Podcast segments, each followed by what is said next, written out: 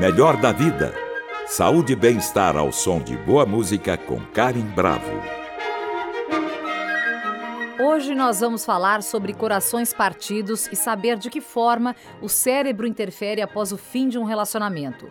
A síndrome do coração partido é um problema raro que provoca sintomas semelhantes aos de infarto, como dor no peito, falta de ar ou cansaço, que podem surgir em períodos de estresse emocional intenso, como um processo de separação ou após o falecimento de um familiar, por exemplo.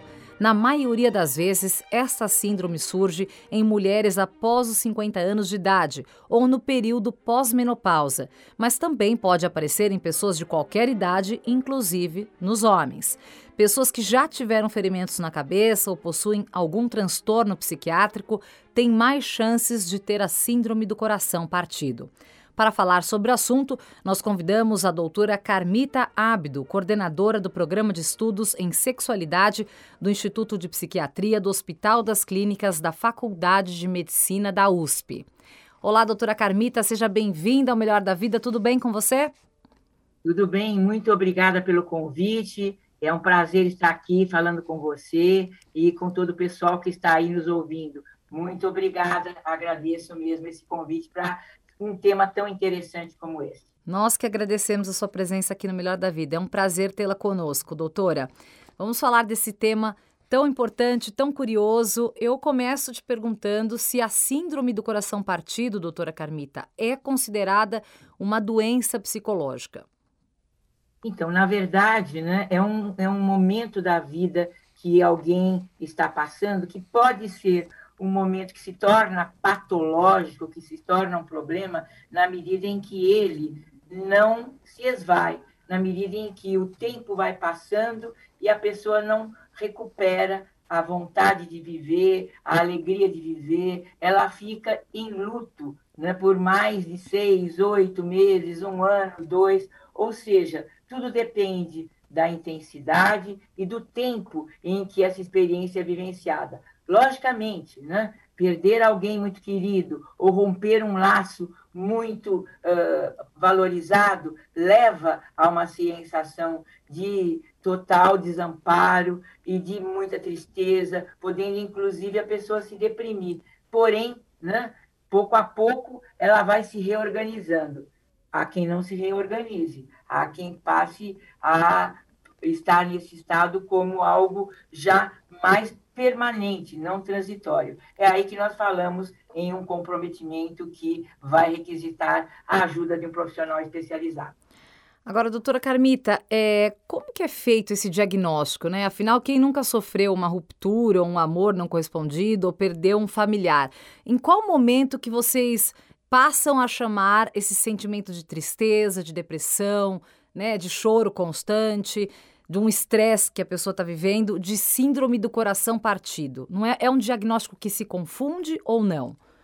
É, nós podemos colocar nesse é, diagnóstico, melhor colocando nesta expressão, uma série de questões de ordem emocional, de ordem psicológica e até psiquiátrica. Ou seja, né, um coração partido pode levar alguém a desencadear um processo de depressão que estava já latente e que, com mais esse peso, acabou por se apresentar. Também pode desencadear um quadro de ansiedade muito grande, acompanhado de insônia, pode até uh, ser que a pessoa passe a sofrer de transtornos bem diferentes, como, por exemplo, o toque, transtorno obsessivo compulsivo, ficar com uh, manias ou movimentos e, e atitudes repetitivas. Uh, vamos imaginar que perdeu alguém porque essa pessoa se contaminou, então pode acometer quem sofreu essa perda uh, a necessidade de estar o tempo todo se higienizando.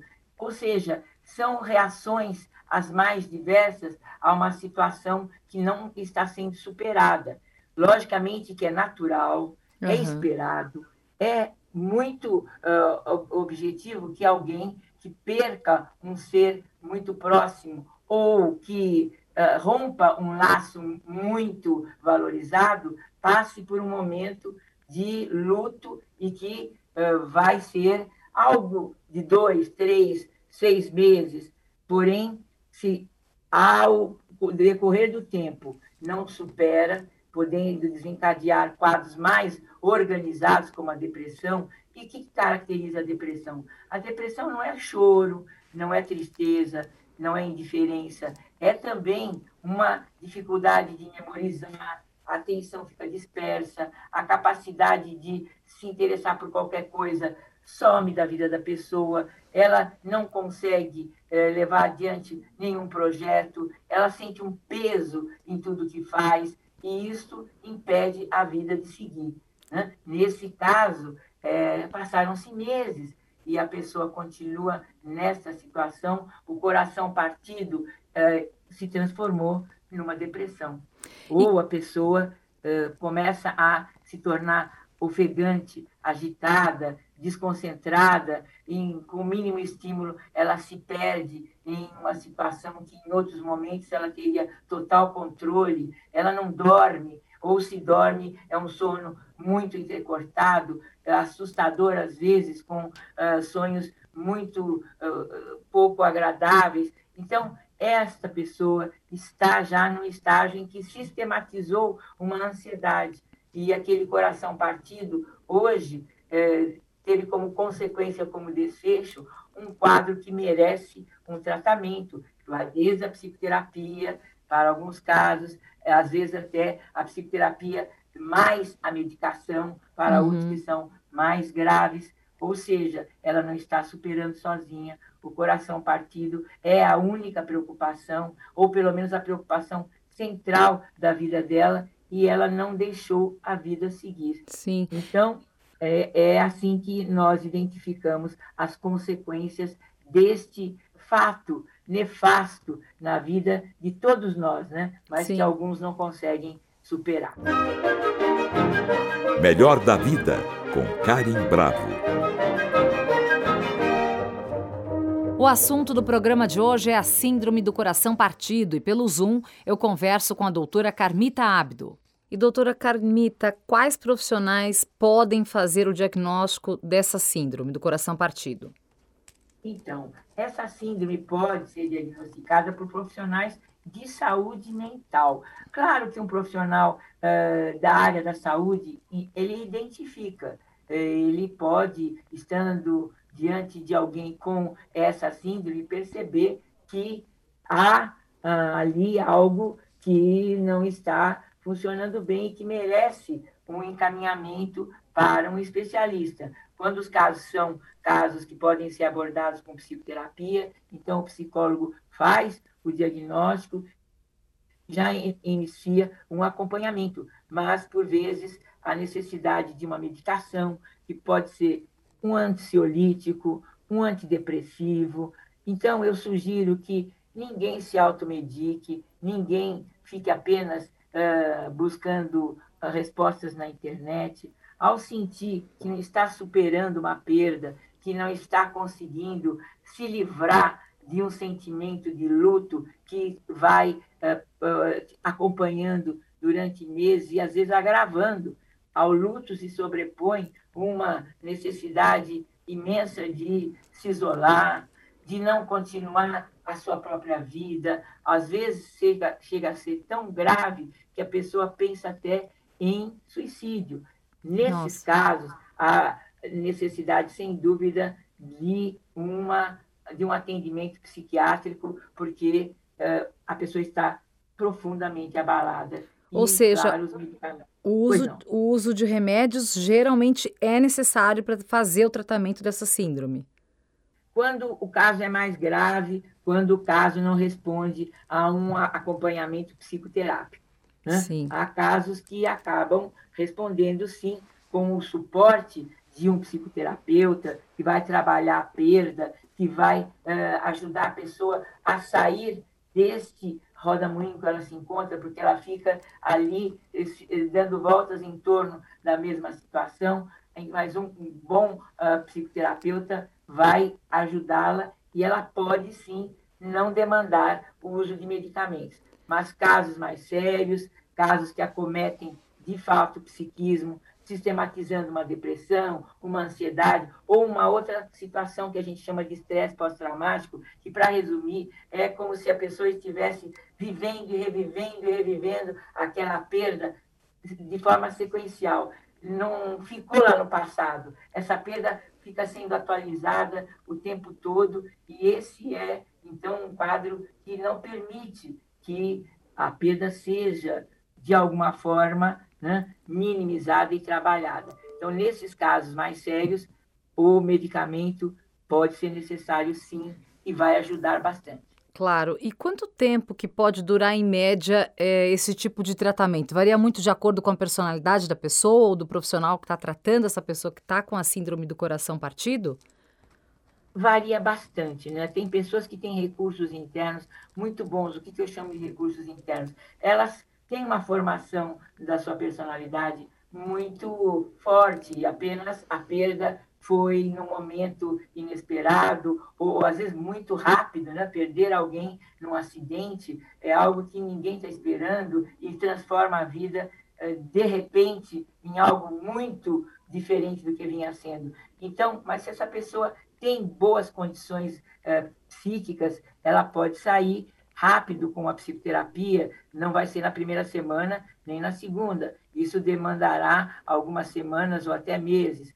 Mas se ela já é eh, comprometida, se ela já é uma pessoa que tem uma base depressiva, uma base ansiosa, esse fato só veio para agravar. Então, nós vamos sim ter um, uma necessidade de um tratamento mais intenso e que terá mais necessidade de tempo para surtir efeito. Mas o importante de tudo isso é que isto é tratável e Sim. que a, a diferença entre né, se automedicar, ou às vezes a pessoa fica fazendo relaxamento, respiração, exercícios físicos, que ajudam sim, como não? Sim. Porém, há necessidade de uh, ações mais específicas para poder superar esse momento. Esse tipo de morte repentina que a senhora citou agora, doutora Carmita, é mais difícil de superar do que a morte de algum ente ou algum amigo que, por exemplo, luta contra um câncer durante um ano e a gente sabe que vai perder a pessoa, a gente tem aquele tempo de despedida, de aceitação da doença, você vai se preparando. O que, que é mais, que tipo de morte é mais dolorida e mais provável é, que gere uma síndrome como essa, por exemplo? É, perder alguém querido sempre é doloroso, mas você falou muito bem. Você ter alguém que você vê sofrendo e, e definhando dia a dia, é, além de você ter tempo para se preparar, você começa a pensar o que seria melhor para essa pessoa, né? Uh, será que ela merece estar vivendo com essa qualidade de vida péssima e com essa iminência da morte rondando o tempo todo. Então, a gente vai, pouco a pouco, aceitando. É diferente de você dar um beijo em alguém que você ama pela manhã e receber uma notícia à tarde que essa pessoa já não está mais viva. Isso é tremendamente doloroso, não deu tempo da pessoa uh, sequer se imaginar nessa situação, Sim. muito menos de se preparar. Então, geralmente, né, no geral, o impacto de uma morte repentina de alguém muito querido é muito mais difícil, de superar. é muito mais sofrida para quem fica uhum. do que saber que aquela pessoa que está sofrendo precisa ter o seu sofrimento aliviado, se não tem mesmo como sair dessa situação. E hoje eu converso sobre a síndrome do coração partido com a psiquiatra Carmita Ábido. E por que, que as mulheres na fase pós-menopausa são mais atingidas? Doutora Carmita? É muito coincidente que nessa fase pós-menopausa as mulheres acabam desenvolvendo quadros depressivos em maior proporção do que em outras fases da vida. Uma das explicações seria porque ela deixa de produzir um hormônio, o estrógeno, né? e esse hormônio é muito importante para o equilíbrio do humor. Na medida em que ela não produz mais, se ela tiver uma predisposição à depressão, essa depressão acaba se desencadeando ou uh, se agravando. Pode ser que ela já tivesse ao longo da vida e se agrava no período pós-menopáusico. Além disso, há outras razões. As mulheres vivem mais que os homens, então, se é uma mulher que tem um relacionamento que lhe é muito rico, que lhe é muito querido, e de repente ela percebe que o seu parceiro está adoecendo nesse uh, envelhecimento e ela começa a se sentir insegura e ela já mais saudável, já com uma perspectiva de vida pela frente, pode vir a se sentir ameaçada pela falta de saúde do seu companheiro e isso se soma já àquela condição que eu te contei de não ter o hormônio estrógeno, que é muito importante para o equilíbrio do humor e que muitas mulheres perdem esse equilíbrio. Volto a dizer, Sim. não é só porque não tem estrógeno, é porque também tem uma predisposição à depressão que é desencadeada pela baixa concentração ou concentração nula de estrógeno no organismo. É e por isso. Aproveito para explicar que não é só na menopausa que esse fenômeno da depressão se deflagra em mulheres que têm predisposição. Se é, as mulheres que estão nos ouvindo e que têm essa questão prestarem atenção no que eu vou falar, a deflagração, o agravamento do humor depressivo se dá antes da menstruação, ou na gravidez, ou no pós-parto, ou no momento que ela está passando do pré-menopausa, que a gente chama de climatério, para a menopausa. O que, que esses momentos têm em comum na vida da mulher? São exatamente as fases em que, de forma fisiológica, de forma normal, portanto, menos estrógeno está presente na circulação, favorecendo depressão em mulheres que têm uma genética para tal e que tiveram ao longo da vida elementos que favoreceram o humor depressivo. É por isso que a gente vê tanto hoje em dia, né, reposição de estrógeno e outros hormônios através de chips e tudo que acaba é, sendo muito usado por muitas mulheres para realmente evitar esse tipo de, de, de, de sentimento, né, que, que faz mal a muitas mulheres. É, isso é importante sempre, né, verificar se pode ser feito. Algumas mulheres têm algumas contraindicações. Então, de novo, sempre consulte um, um especialista, no caso, o ginecologista, para avaliar a sua possibilidade de se beneficiar dessa, uh, desse aporte né, de hormônio que, sem dúvida, vai melhorar não só o humor, mas também preserva a saúde dos ossos, a saúde dos músculos, a cognição. A mulher envelhece menos, ela se preserva mais se ela pode fazer essa Reposição. esse aporte, mas isto sempre com um controle médico, com certeza. Claro. E os homens costumam reagir de forma muito diferente a essa síndrome, doutora? Então, com relação aos homens, a gente tem uma questão que é bastante recorrente. O homem não se queixa de doença, o homem não faz prevenção, o homem tem muita dificuldade de assumir que está numa fase mais frágil, né? é uma situação ainda tradicional, ainda né? faz parte do universo masculino, mostrar força, mostrar virilidade, e acaba com isso cuidando menos da sua saúde, tanto física quanto mental. E o que a gente observa é que uh, acabam os homens tendo, em média, no Brasil como em todo o mundo, sete anos de vida a menos do que as mulheres. É. Talvez se tivessem se cuidado, talvez se não tivessem né, eh, tido assim o constrangimento de apresentar sua fraqueza, tivessem mais tempo de vida. Então fica aí um alerta, tristeza, sentimentos de desconforto emocional ou até físico, procurar se eh, tratar, fazer uso dos serviços de saúde, não se constranger, não esperar ter uma dor insuportável, que aí vai, vai aparecer num pronto-socorro, porque a situação está é, impossível de ser controlada, mas ela poderia ter sido atendida antes e, às vezes, ter evitado quadros muito sérios quando ele chega para um atendimento, já está numa fase avançada. avançada. Eu converso com a doutora Carmita Ábido sobre síndrome do coração partido.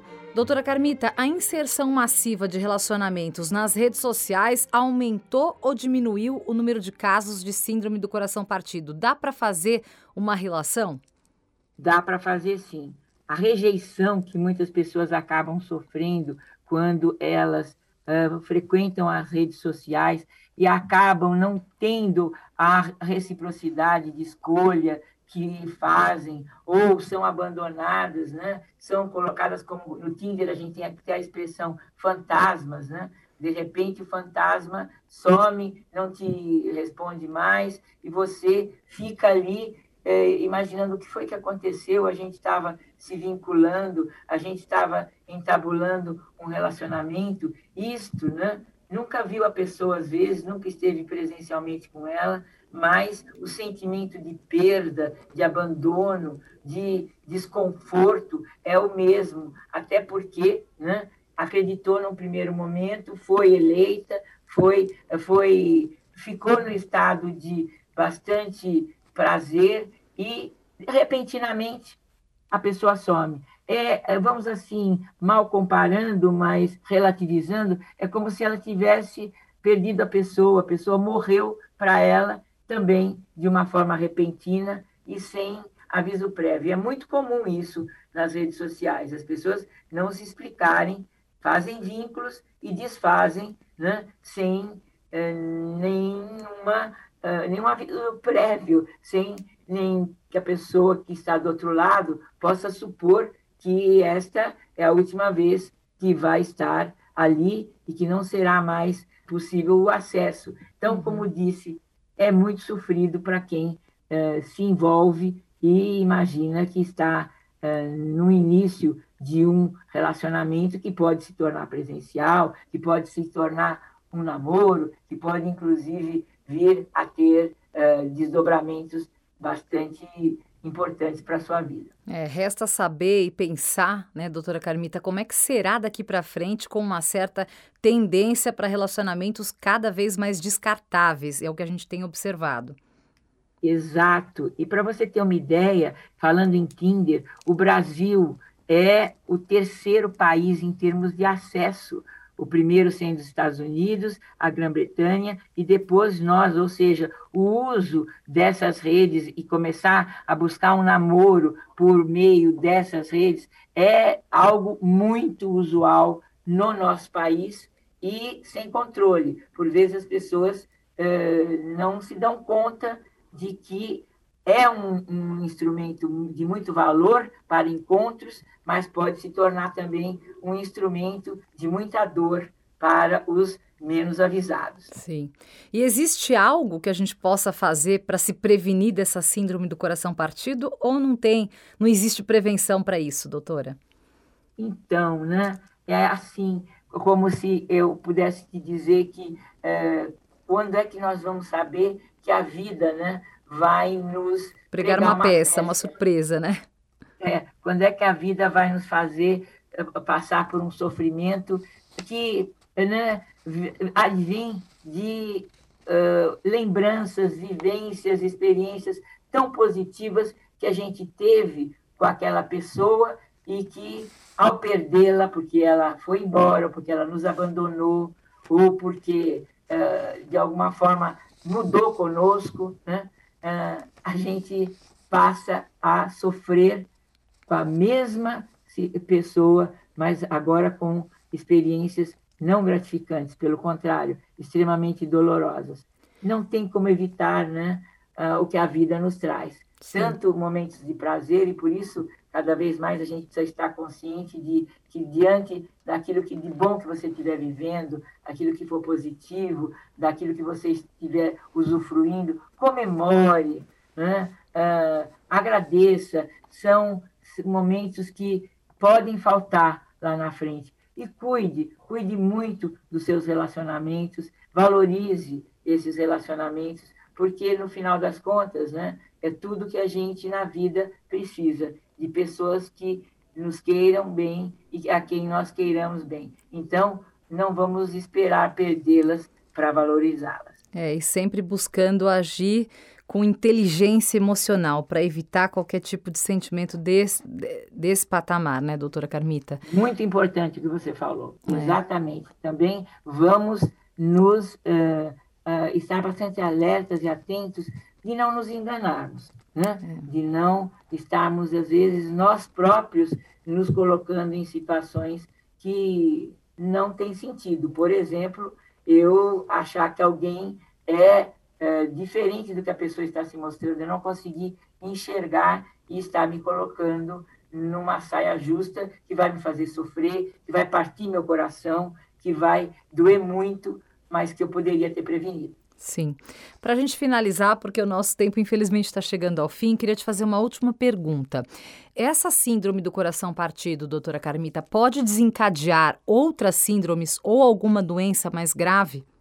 Sem dúvida, quando a gente tem um estado emocional muito pesado, nós baixamos a nossa guarda, o nosso sistema protetor, a nossa imunidade cai e a gente pode, inclusive, além de depressão, ansiedade, estresse pós-traumático, desencadear quadros de problemas físicos, problemas cardiovasculares, podemos desencadear quadros que também têm a ver com baixa de resistência, infecções, quadros também eh, de problemas de a saúde de algum órgão que estava ali na iminência de ter o seu equilíbrio rompido e, de repente, a gente sabe até problemas ósseos, né? reumáticos, tudo isso, hoje a medicina sabe, está tudo interligado com emoção, mas especialmente problemas cardiovasculares. A ligação entre o cérebro e o coração é bidirecional. Tudo que afeta o coração afeta o cérebro e tudo que afeta o cérebro afeta o coração. E nós estamos falando do coração partido. Bom, muito bom falar com a senhora. Tivemos uma bela aula aqui sobre coração partido no Melhor da Vida. Nós conversamos com a doutora Carmita Ábido, coordenadora do programa de estudos em sexualidade do Instituto de Psiquiatria do Hospital das Clínicas da Faculdade de Medicina da USP. Foi um grande prazer recebê-la aqui no Melhor da Vida e até a próxima, doutora Carmita. Até a próxima. Um grande abraço a você e a todos. Obrigada. Para saber mais sobre a nossa programação, acesse o Guia do Ouvinte no site da Cultura FM, www.culturafm.com.br. E para comentários e sugestões, entre em contato através da Central de Relacionamento 0 Operadora 11 2182 3222 ou em nossa página do Facebook, Cultura FM Oficial. Siga a rádio no Instagram, underline Cultura FM. Nossos programas também estão disponíveis em podcast. Procure por Melhor da Vida na plataforma de sua preferência. Trabalhos técnicos Toninho Silva e Douglas Santos. Apoio de produção Gabriela Reis e produção Viviana Morila. Melhor da Vida. Saúde e bem-estar ao som de boa música com Karen Bravo. Realização Rádio Cultura de São Paulo.